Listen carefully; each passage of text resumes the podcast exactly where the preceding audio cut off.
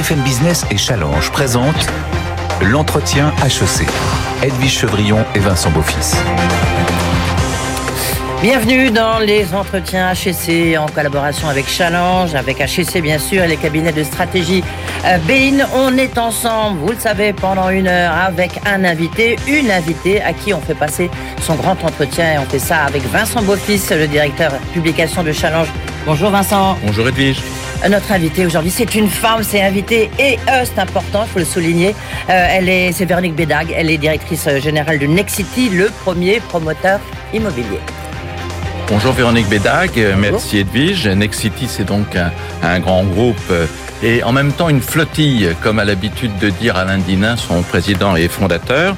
Et donc effectivement, euh, vous êtes euh, numéro un dans la promotion, mais aussi euh, numéro deux du logement social, numéro trois du coworking, et vous aspirez à être un opérateur global de la gestion immobilière et viser 6 milliards de chiffre d'affaires. Vous êtes à peu près un peu plus de 4 milliards de.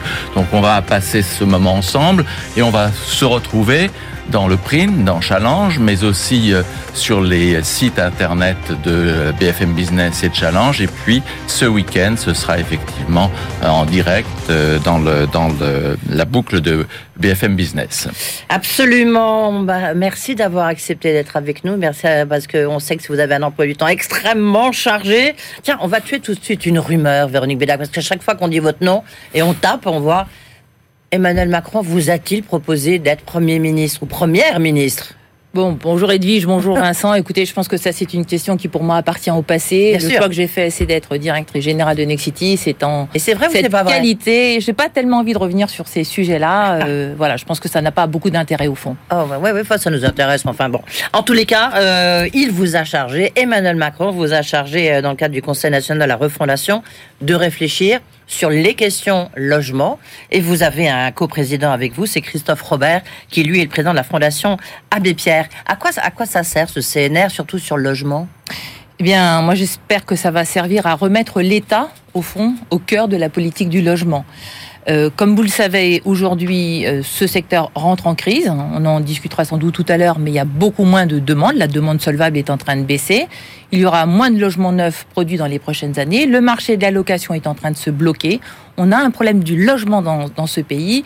Et je pense que pendant les dernières années, le gouvernement a beaucoup renvoyé cette responsabilité du logement pour tous, des Français bien logés, sur les épaules euh, des maires de ce pays. Oui, bah, évidemment, on va en reparler. En tous les cas, euh, je vous rappelle le mode d'emploi rapidement de cet entretien HEC. Il y a une partie actualité, justement.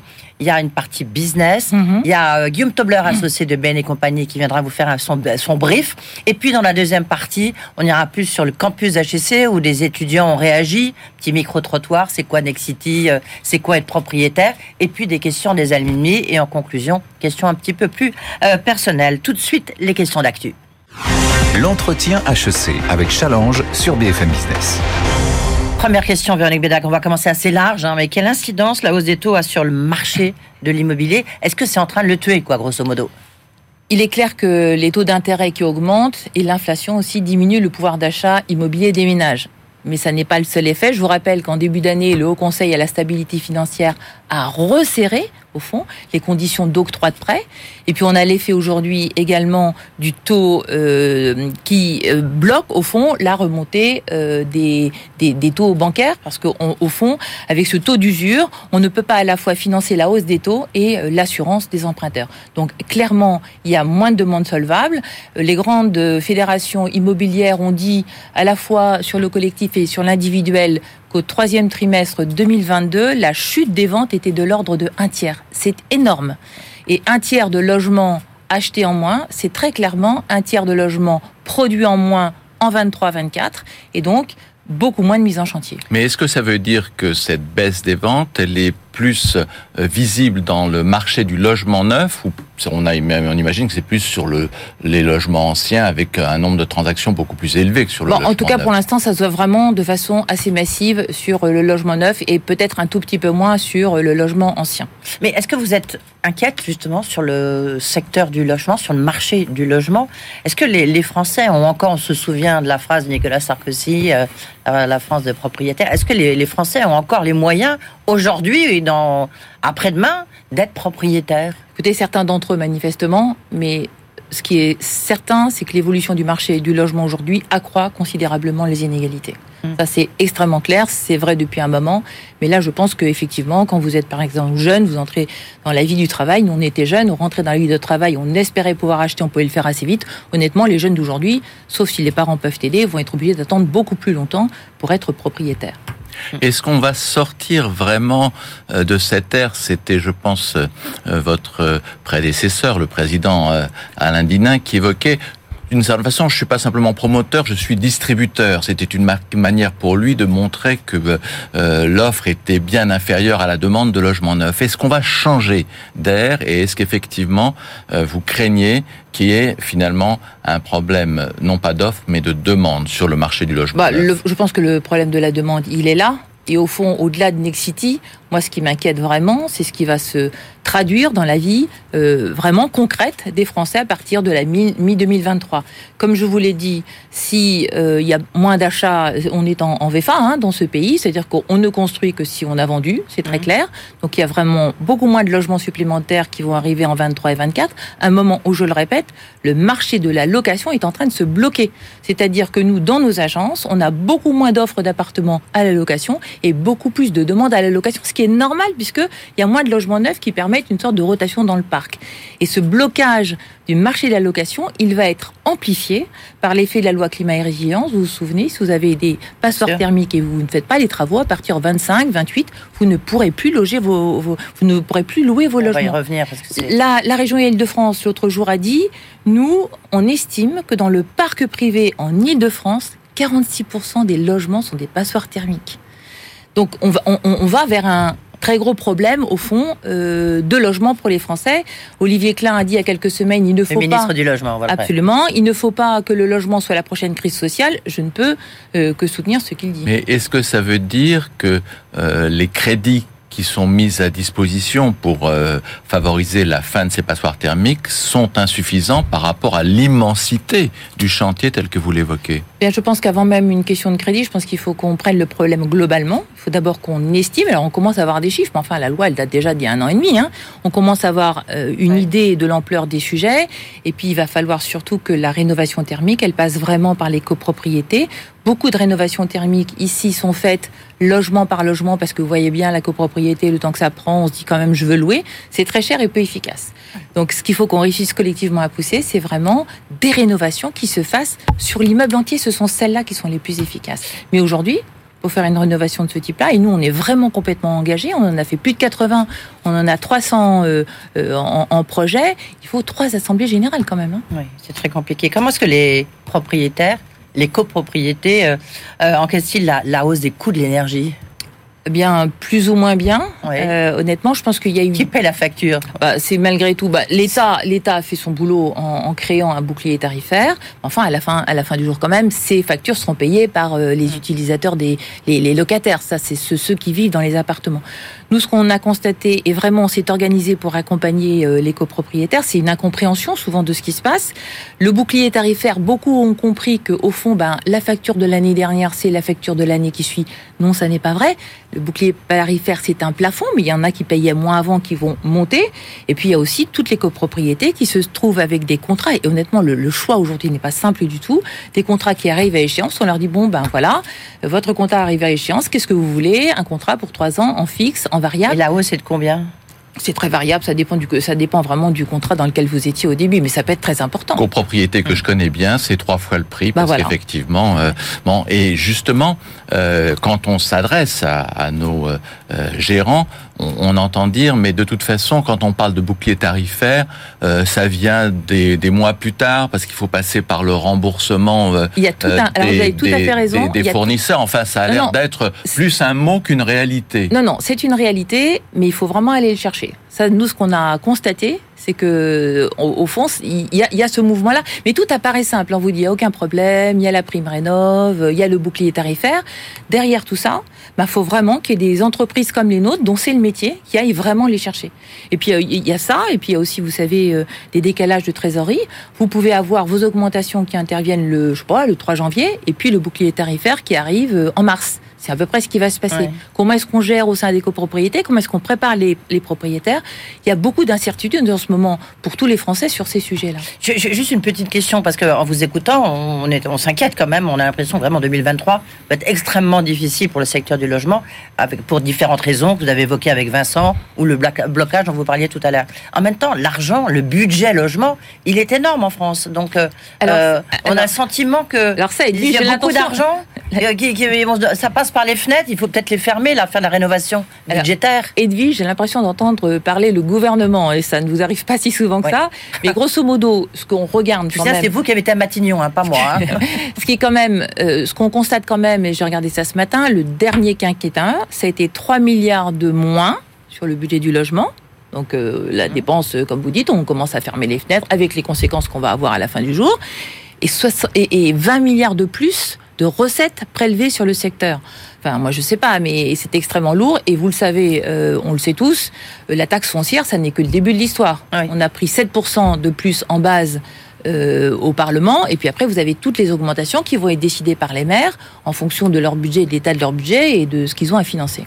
On va, euh, l'espace d'un instant, euh, voir dans votre passé. Je vais pas faire évoquer Matignon où vous étiez directrice du magasin, mais plutôt quand vous étiez responsable des affaires financières de la ville de Paris. Et pourquoi? C'est parce que quand on est parisien, on a appris tout d'un coup que la taxe foncière allait augmenter de 52%.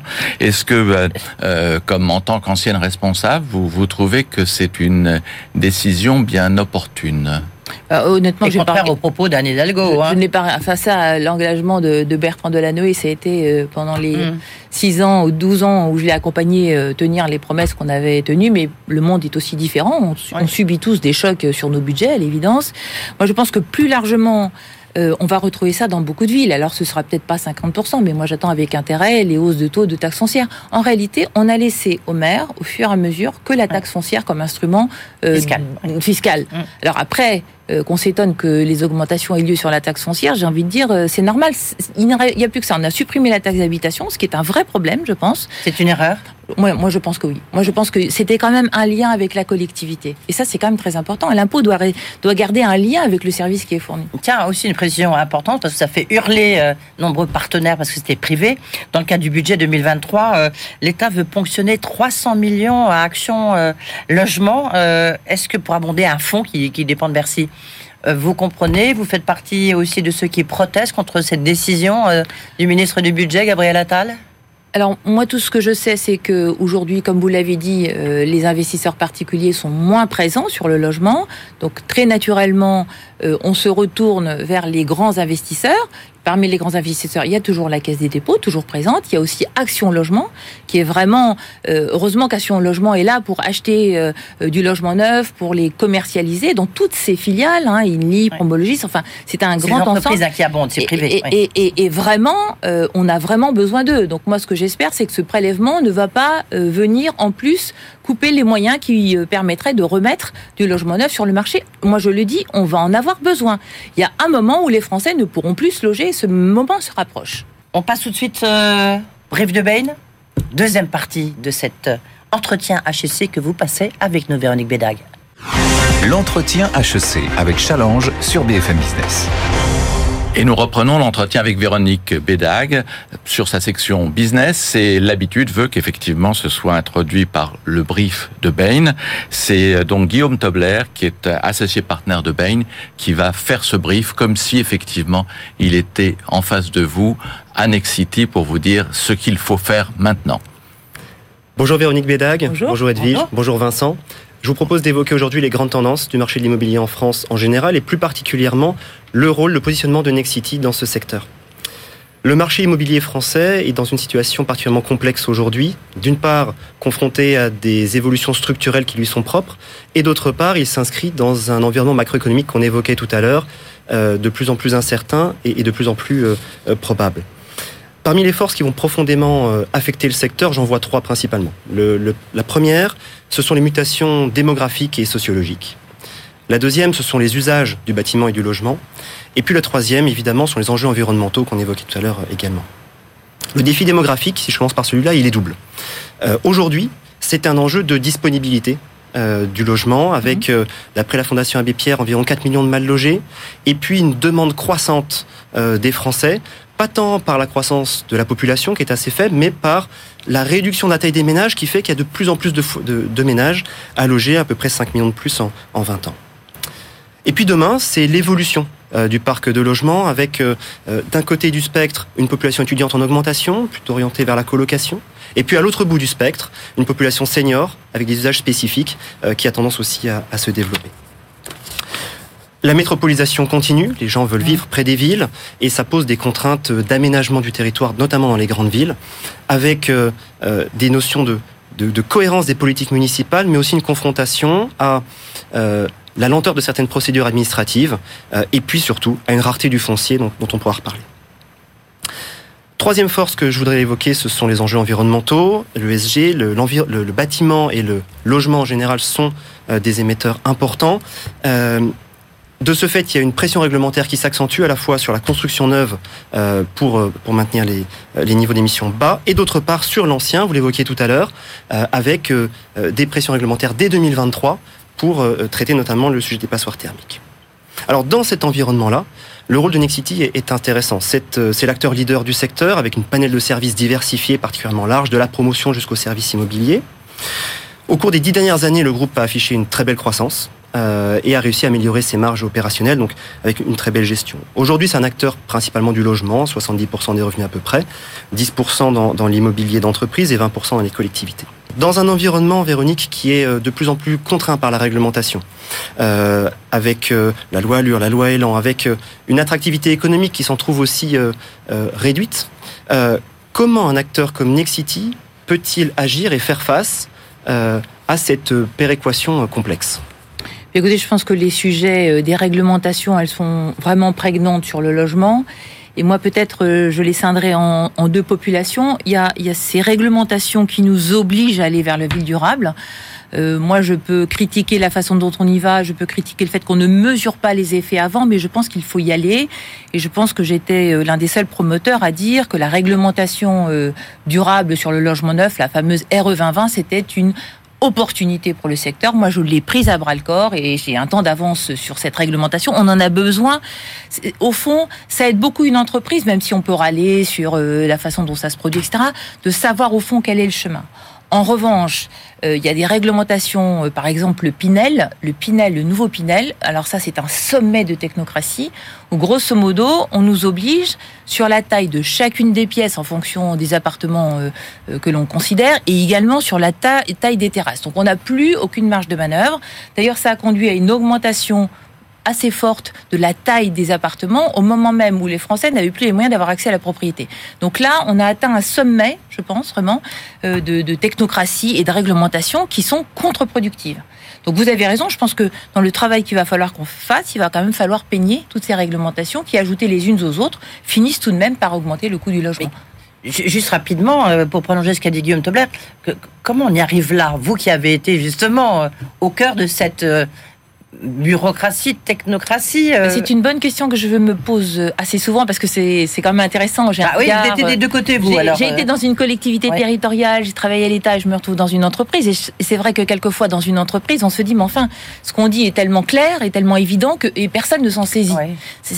Et moi, je me dis, alors, ma réflexion du moment, qui est peut-être pas juste, c'est que je pense que l'État s'est accoutumé à vivre dans la crise. C'est-à-dire que l'État est aujourd'hui au fond, le protecteur, celui qui intervient. Nous, on a commencé, on avait les attentats, vous vous souvenez, on a vécu en crise pendant des semaines. Après, il y a eu l'accuse de Covid qui était quand même un, summum. On a la crise en Ukraine et au fond, euh, le gouvernement euh, intervient lorsqu'il y a crise. Le problème de ce type de choses, c'est que intervenir quand il y a crise, c'est très très cher. Ça, je ne connais pas de contre-exemple. Quand on ne prend pas les sujets en amont, quand on les prend quand la crise éclate, eh bien, c'est très cher. Voilà.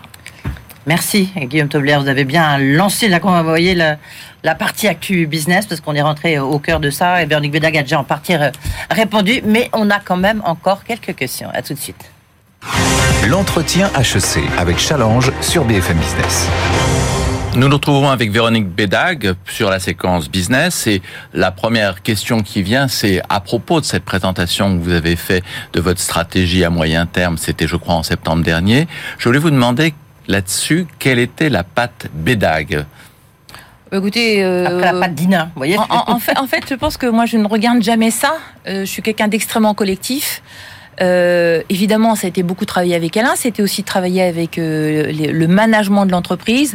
Donc au fond, c'est un peu nous tous. Et euh, je pense que moi, ce que je sais faire, ce que j'aime faire, c'est au fond faire travailler les équipes ensemble et tenter de leur faire donner le meilleur de ce qu'elles sont.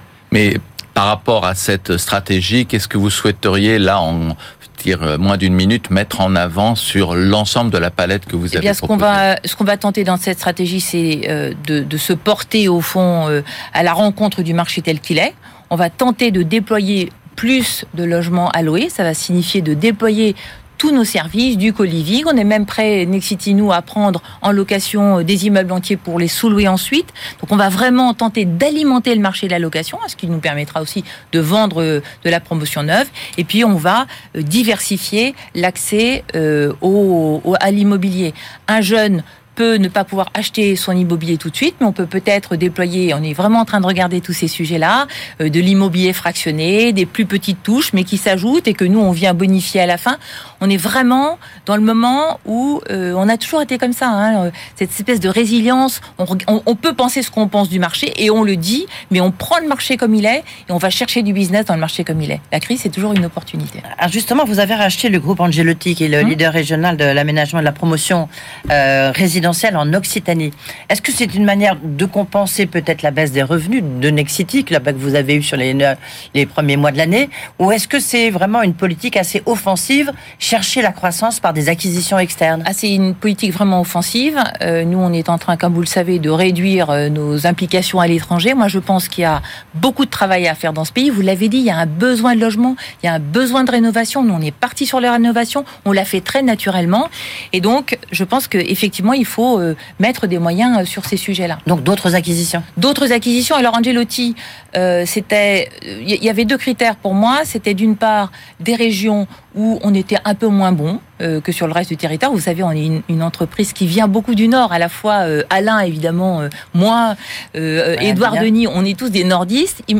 alors évidemment, on a des équipes méditerranéennes aussi, dans, mais vraiment, je trouvais qu'une marque au fond très qui vienne plus du sud était une bonne chose. Et, puis, et on n'était pas très fort. Et d'autre part, euh, le marché de l'Occitanie est un marché qui est très vif en matière euh, d'immobilier. Je vais vous interroger sur la performance des entreprises, pas seulement celle de Nexity, mais des entreprises en général. Cette semaine dans Challenge, on lance pour la première fois un palmarès de la performance globale, avec bien sûr un regard sur les euh, critères économiques, mais également sur la performance extra-financière. On pense bien entendu à la lutte contre le réchauffement, à l'équité et à la mixité. Est-ce que c'est une approche qui vous convient bien? Euh, Nexity n'est pas encore dans ce classement puisque vous n'êtes pas encore dans le, CAC 40, mais est-ce que vous considérez que cette notion de performance globale est quelque chose qui est important maintenant? C'est pas important, c'est indispensable. Hein. Nous, dans nos bilans d'opération aujourd'hui, on voit apparaître aussi ces éléments. On a des marges carbonées, par exemple, pour mesurer vraiment l'impact au fond de nos projets euh, sur euh, l'environnement. C'est très important. Nous, comme vous le savez, on est très engagés. On a fait un CN Climate euh, lors de l'Assemblée générale de, de, mai dernier. On a dit, ben nous, non seulement on fait la 2020, mais tous les ans on fait 10% de, de, de mieux.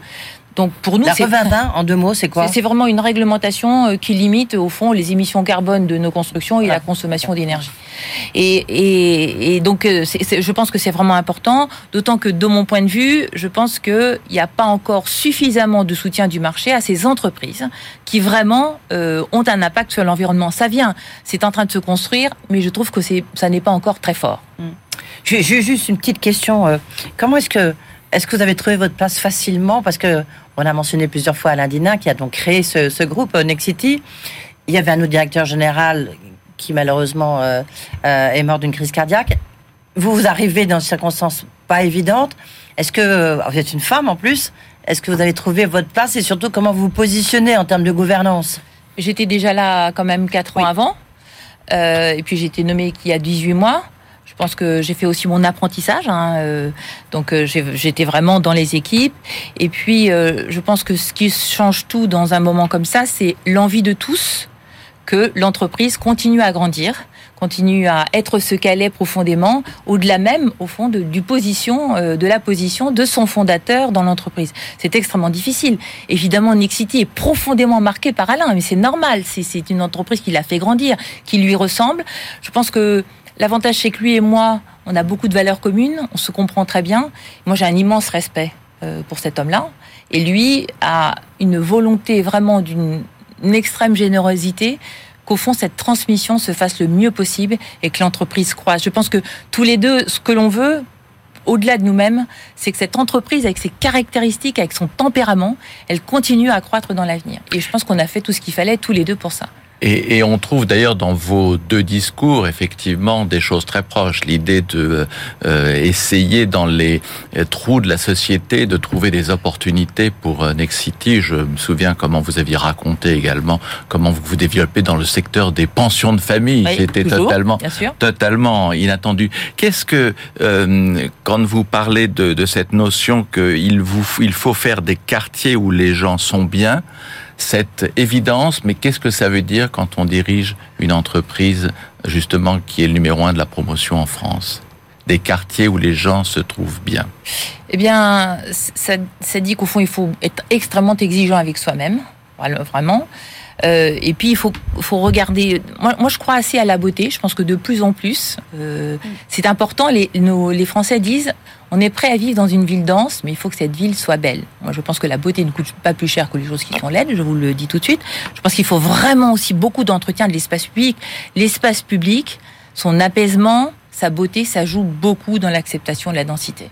Donc c'est des sujets qu'il faut vraiment qu'on travaille. Et nous, quand on gagne des quartiers-villes aujourd'hui, c'est euh, toujours en concours. C'est vraiment en compétition. Et, et à chaque fois euh, qu'on joue une compétition, euh, c'est un peu notre recherche et développement. On essaie d'approfondir un sujet. Par exemple, j'étais, j'ai visité le village des athlètes qu'on est en train de construire. Oui, vous construisez le village olympique justement à, Saint-Ouen la semaine dernière. Et par exemple, à ce moment-là, mais poussé par par l'État, nous avons travaillé des choses extrêmement intéressantes sur la Par exemple, on, on, va avoir des planchers qui sont complètement à même hauteur que les balcons. Parce que vous savez bien que dans les balcons traditionnels, j'étais obligé de lever le pied. Et à chaque fois, on retravaille des choses très importantes qu'on, au fond, industrialise ensuite ou qu'on tente d'industrialiser sur notre production.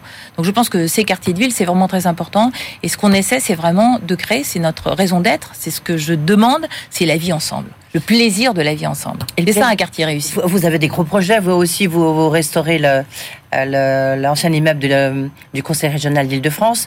Il, il, il y a, plein d'autres projets. Est-ce que Aujourd'hui, ce sont plutôt des gros projets qu'on vous demande ou au contraire, dans les vivre ensemble, fait que plutôt euh, au sein des quartiers-villes, vous êtes plutôt dans des, des, petits projets, des multitudes de petits projets? Ben, Une bonne partie de notre production, c'est quand même une multitude de petits projets, mais effectivement, on a aussi euh, des gros projets. Il y a encore de la demande. Oui, il y a encore de la demande. Et puis nous, on, est, on a vraiment basculé, alors mes équipes l'ont fait euh, très naturellement sur la rénovation. Et ça, ça peut être de très gros projets. Quand vous reprenez un gros actif tertiaire en deuxième couronne et que vous le transformez un peu en bureau, un peu en co-living, un peu en logement, un peu en commerce, c'est une grosse opération pour lequel, là, pour le coup, on a vraiment le soutien des élus et le soutien des habitants. Alors, pour terminer, un, autre débat, c'est la, volonté dans le, dans le langage des élus qu'il y ait zéro artificialisation. Est-ce que c'est pas une contrainte trop forte? Et j'ai entendu dire que, justement, le gouvernement était préoccupé de ça, de donner un un peu plus de latitude aux, aux promoteurs et de ne pas respecter cet objectif tout à fait à la lettre Bien, je pense qu'en réalité, euh, il va falloir quand même euh, réduire l'artificialisation. Alors, je ne sais pas à quel rythme et quand, mais en tout cas, le chemin euh, n'est pas discutable. J'ai compris surtout dans la lecture du journal du week-end que l'État se rend compte que dans certaines régions, ses propres projets mange toute oui. la marge d'artificialisation. C'est ce que Valérie, alors je vais pas regarder en détail, mais c'est ce que Valérie Pécresse disait il y a un mois. Elle dit au fond, moi quand je regarde l'Île-de-France, ma possibilité d'artificialisation, elle est complètement mangée par les par les projets portés par l'État. Donc il y a un peu de ça. Après le maire dit, mais en fait, euh, qu'est-ce que je fais?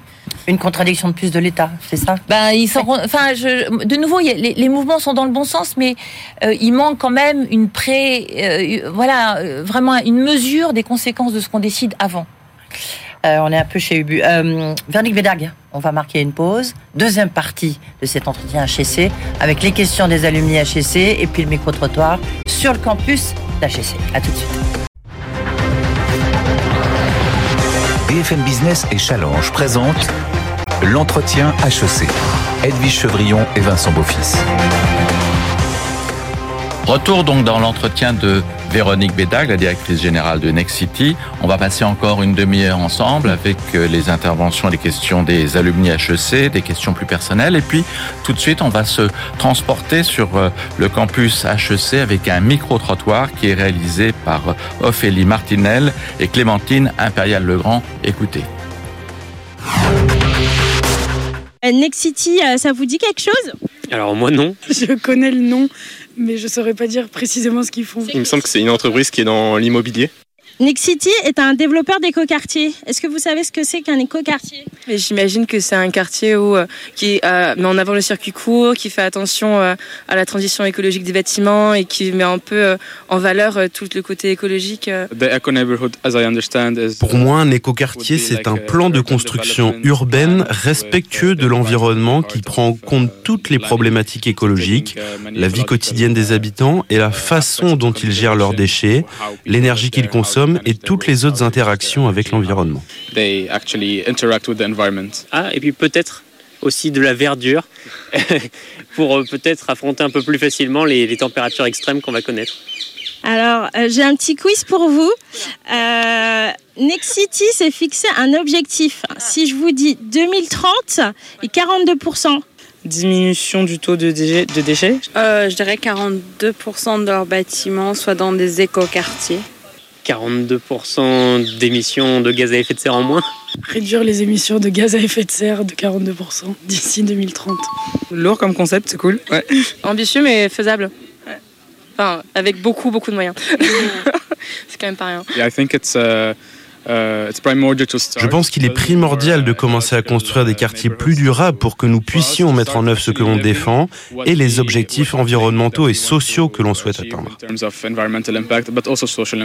Si vous étiez en face de Véronique Bédag sur plateau, euh, quelles questions aimeriez-vous lui poser? Je voudrais savoir qu'est-ce qu'ils ont prévu pour euh, lutter contre les inégalités sociaux et notamment l'accès au logement. Uh, uh, Quel est le plus gros défi que vous affrontez actuellement dans le cadre de la planification urbaine écologique et comment pouvons-nous nous préparer à affronter les challenges de demain? Sachant que vous avez eu un parcours très impressionnant avec des postes euh, très importants euh, tout au long de votre carrière, est-ce que le fait d'être une femme, vous avez eu l'impression que c'était une difficulté en plus? Et comme c'est en train de changer, est-ce que vous, dans votre entreprise aujourd'hui, vous faites attention à la parité, par exemple, ou à ce que les difficultés que vous avez pu avoir parce que vous étiez une femme soient pas rencontrées par les gens que vous embauchez? Pas mal de questions. Euh, deux, j'en ai retenu deux, on va pas toutes les reprendre. Il y a l'accès au logement, évidemment pour des jeunes c'est une grosse difficulté. Et puis il y a effectivement vous êtes une femme, j'allais dire vous avez été une femme, vous êtes une femme, euh, vous avez connu des, hautes responsabilités, aujourd'hui vous dirigez un grand groupe. La réponse peut-être à la jeune fille, mais d'abord l'accès au logement, c'est une, c'est vous leur promettez des jours noirs hein, quand même aux jeunes. Oui, l'accès au logement pour nous, c'est évidemment, ça fait partie de l'ADN de Nexity. On se bat depuis l'origine, c'est le combat d'Alain sur la ville inclusive, la ville abordable. Euh, alors, on, tente de se battre sur la ville abordable, mais vous le savez, euh, le coût de construction, le coût du foncier ne cesse d'augmenter. Euh, ce qu'on a tenté de faire ces dernières années, euh, d'abord, on produit un logement sur 15 du parc social quand même, hein, tous les ans, donc on a une vraie contribution à, ce parc social. Et puis, il y a 4 ans, Alain Dinin a décidé de construire une activité non-profit de Nexity, vous vous en souvenez, c'est de construire, on ne fait pas de marge, et dès qu'on le peut, on construit des pensions de famille pour que, pour contribuer au fond à ce qu'on puisse aider des gens à sortir de la rue. Donc ça, ça reste un combat. Euh, et puis on construit des quartiers complètement mixtes. La loi SRU une vie oblige, mais nous on le fait très naturellement. Euh, nos quartiers accueillent toutes sortes de populations. Et sur le fait d'être une femme Alors sur le fait d'être une femme, euh, est-ce que ça va changer je, pense que ça change d'autant plus facilement et rapidement qu'il y a des femmes dans l'entreprise dans les postes de responsabilité. Je pense que en réalité, euh, je vais sans doute vous faire sursauter, mais je me préoccupe pas vraiment euh, de la parité. Elle vient naturellement. Quand il y a des femmes euh, autour de la table décisionnelles, eh bien les autres arrivent assez simplement. Mm. Je pense que ce qui est compliqué pour une femme, c'est vraiment de s'insérer dans un premier temps. Alors peut-être que les temps vont changer, mais dans un milieu complètement masculin, c'est plus compliqué. Allez, les questions des alumni, eux aussi, ils sont franches, ils, francs, ils vous ont posé des questions. On les écoute. L'entretien HEC avec Challenge sur BFM Business. Dernière partie de l'entretien HSC avec Vincent Boffis qui continue à grommeler dans son micro en disant non, non, je suis pas d'accord, deux femmes contre un, ça vous fait du bien. Euh, ils vous ont donc posé des questions. La première question, elle est de Philippe Muselec. Bonjour Madame Bédag. Je suis Philippe Musielec, président du club HEC Immobilier et je suis également secrétaire général de Vinci Immobilier. Depuis la crise de la Covid, le monde a beaucoup changé. L'industrie immobilière et en particulier la promotion immobilière ont subi de multiples chocs.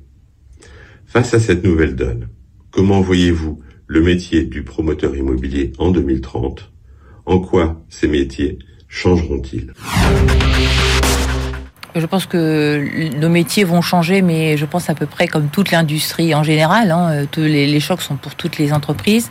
Moi, je pense que ce qui va changer euh, de plus en plus, c'est la ville sur la ville. C'est comment est-ce qu'on va rénover l'existant, comment c'est la non-artificialisation, c'est le combat sur le carbone.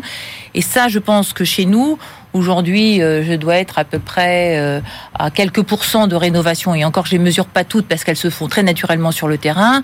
2026-2030, je pense que on sera à peu près à 10% de production de logements neufs à partir de rénovation. Donc ça, ça va vraiment changer.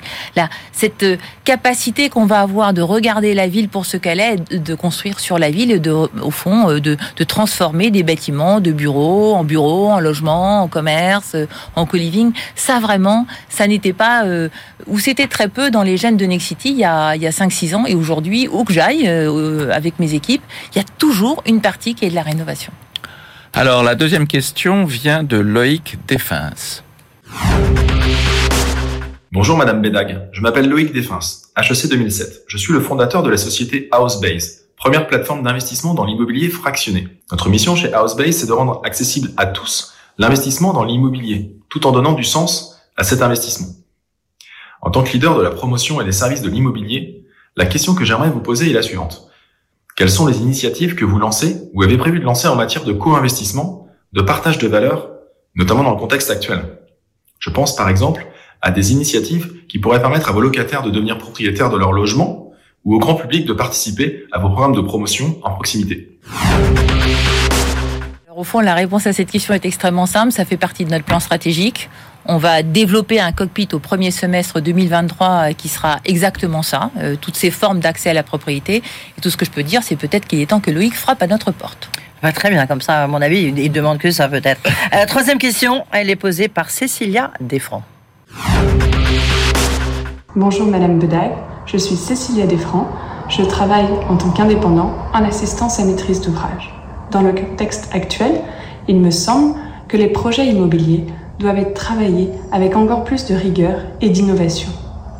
D'où mes deux questions aujourd'hui. La première, pouvez-vous nous décrire des innovations concrètes que Nexity souhaite développer en France et à l'international dans les trois années à venir? Aussi, le Web3 et le métaverse interrogent, des acteurs de l'immobilier s'y intéressent. Qu'en pensez-vous? Et quelle serait selon vous, pour Nexity, l'opportunité à saisir ou le piège dans lequel ne pas tomber. Alors le métavers c'est pareil, c'est quelque chose qu'on a annoncé lors de la journée investisseur. Et ce qu'on est en train de regarder, c'est il faut que ce soit utile pour nos clients. Le piège dans lequel il ne faut pas tomber, c'est de courir après la première innovation et de l'installer. On est en train de regarder ce qu'on peut faire dans le métavers qui soit strictement utile à nos clients et de nouveau. Mais par exemple, parce qu'on voit pas forcément bah, euh, honnêtement. Bah, par exemple, c'est euh, ce qu'on a dit pendant la journée investisseur, c'est qu'on va tenter de créer dans le métavers des agences virtuelles. Nous avons des agences, 200 agences ouvertes en centre-ville partout en France, mais vous n'avez pas forcément envie d'aller dans l'agence, vous n'en avez pas forcément une près de chez vous. On voudrait être capable d'avoir une agence virtuelle, mais l'intérêt de l'agence virtuelle, c'est pas tellement d'être dans le métavers, c'est surtout qu'elle vous permet de vous projeter dans le quartier. Moi, ce que j'entends beaucoup de nos acheteurs, c'est, au fond, ce qui m'intéresse, c'est le quartier, comment c'est, comment je peux le vivre, et honnêtement, le métaverse peut vous faire vous promener dans un quartier, même si vous êtes très loin.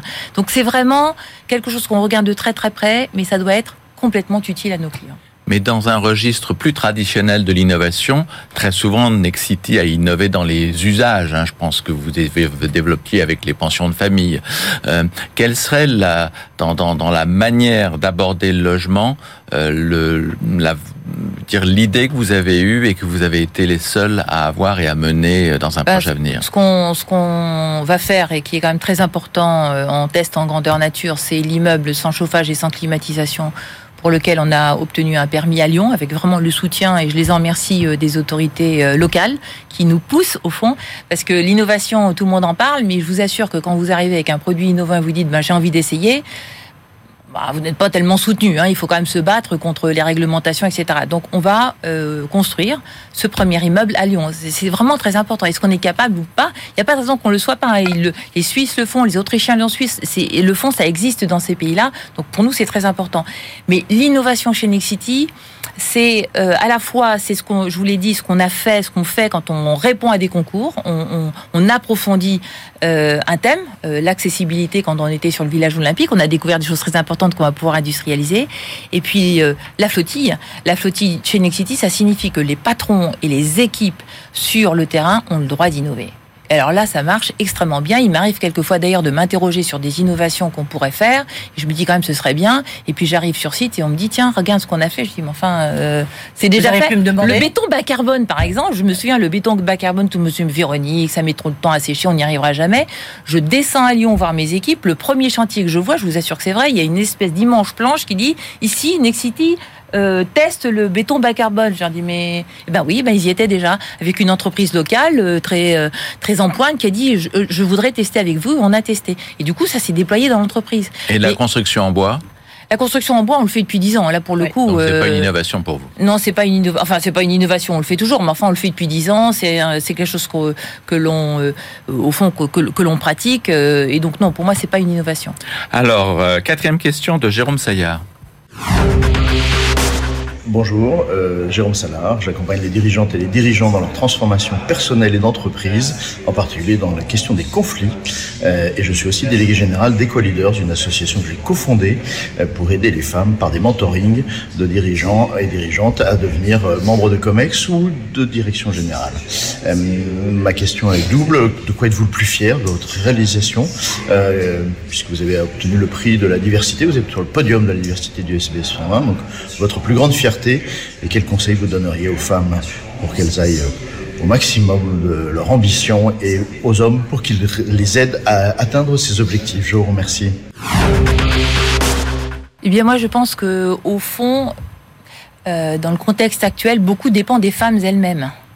Euh, moi, je l'ai dit souvent et ça me frappe, et moi, je l'ai fait aussi avec Alain Dinin. Les femmes, quand on leur propose quelque chose, elles regardent toujours de façon très précise tout ce qu'elles ne savent pas faire. Ça peut être 20%, de la totalité, mais c'est ça qu'elles vont regarder. Et c'est ça qu'elles vont mettre, c'est une forme d'honnêteté. Ben oui, je peux faire, mais, mais ça, je ne sais pas faire. Et ça, c'est très déstabilisant pour des hommes qui ont l'habitude, ou, des femmes d'ailleurs qui ont l'habitude que les candidats arrivent et disent, mais non, moi, je sais tout faire.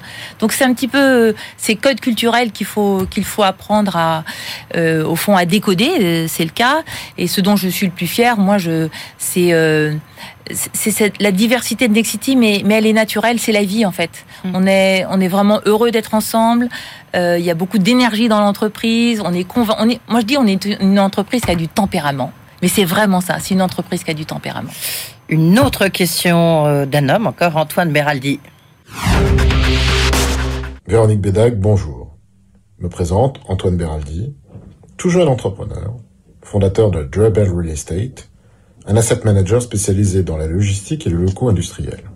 Et par ailleurs, je suis trésorier adjoint du club des clubs immobiliers. Je m'adresse à la chef d'entreprise qui dirige des femmes et des hommes. Ma question est double. Comment Nexity fait-elle pour attirer et retenir les talents?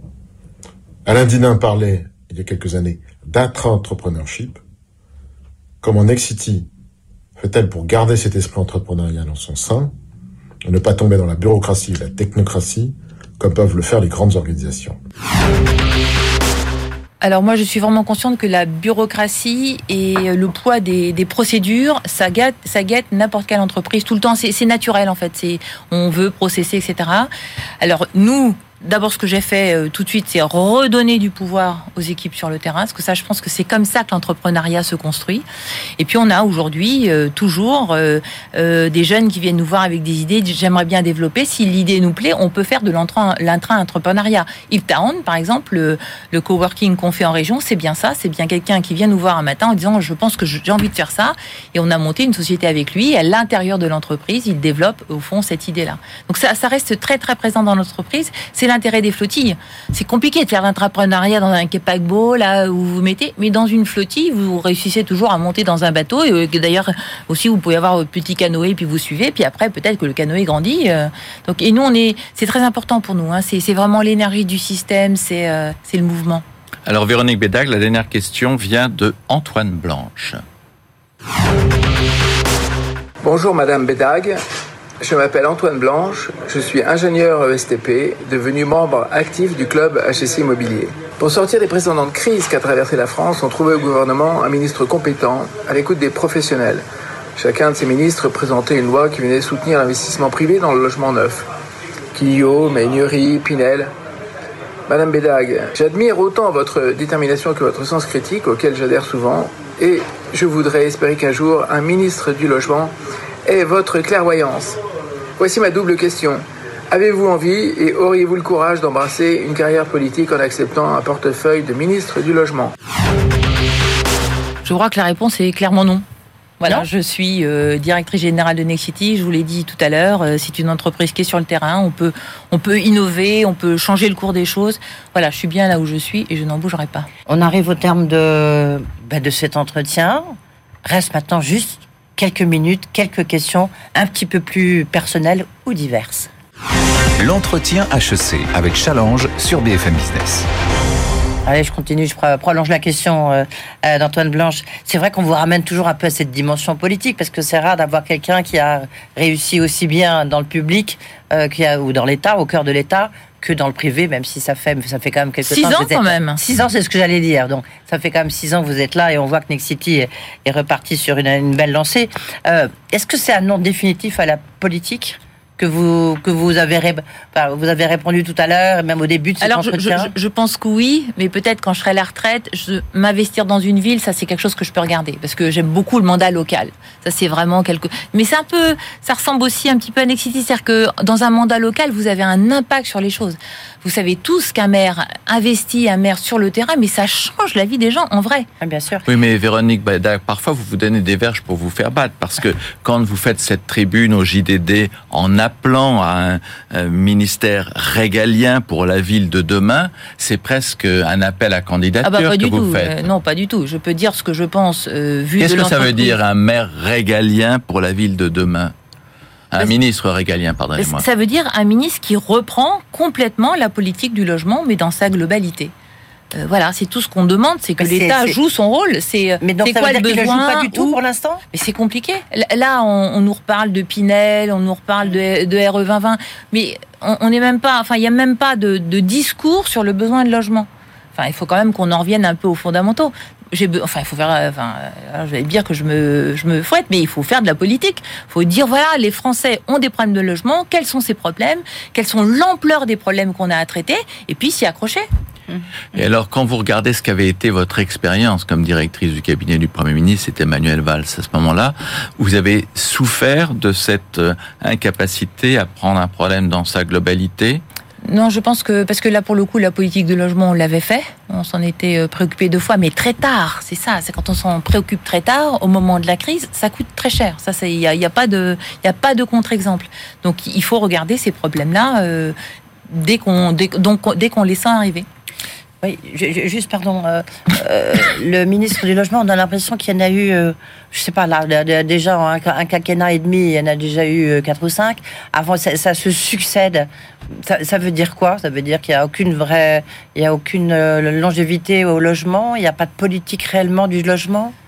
Je pense que, je pense que comme la politique du logement se, comment dirais-je, se confond souvent tout de suite, avant même qu'on ait eu le temps d'ouvrir le dossier avec des sujets financiers et budgétaires, ben, le ministre du Logement se retrouve un peu dans son précaré, euh, sans être en capacité d'aller euh, traiter les projets. à Matignon, quoi, la politique du logement. Non, ces politiques-là, elles sont toujours globales. C'est ce que j'ai dit, c'est qu'elles sont toujours globales. Elles sont aussi financières, elles sont aussi fiscales, elles sont aussi... Euh, c'est des politiques globales. Le logement, euh, ça mérite une politique globale. Sinon, on en revient à faire, ben voilà, j'ai fait mon job, euh, j'ai fait le Pinel version 3, j'ai fait une réglementation, j'ai fait la loi. Oui, d'accord, et tout ça doit être fait. Mais à la fin du jour, comment ça se traduit pour les Français qui veulent se loger? Si on prenait la question par là, par exemple. Si on rentrait dans ces questionnements en se disant, au fond, euh, dans cinq ans, parce que le temps de l'immobilier, dans, cinq ans, on voudrait avoir commencé à initier vraiment euh, une France où les jeunes peuvent trouver à se loger sans forcément vivre avec leurs parents jusqu'à 30 ans, euh, où les personnes âgées puissent vivre, où est-ce qu'on peut rénover les logements. C'est une vraie question macro, ça. Mais ce qui est amusant, c'est qu'alors que les ministres du logement se succédaient, il n'y en avait qu'un seul qu'on appelait le ministre bis du logement, c'était votre président Alain Dillin. Et lui, il a toujours eu ce titre depuis qu'il est parce que, à la tête de Parce que je pense que c'est Nexity qui fait ça au fond. C'est parce qu'on est, on est tellement sur chacun euh, de, des, éléments de la chaîne du logement qu'on voit tout bouger en même temps. Donc on a une vision de ce que vivent nos clients euh, tout de suite, dès que ça arrive. Évidemment, quand on voit ce qui arrive, bon, on a envie de dire voilà, euh, quand même, c'est ce qui se passe. On va avoir un problème,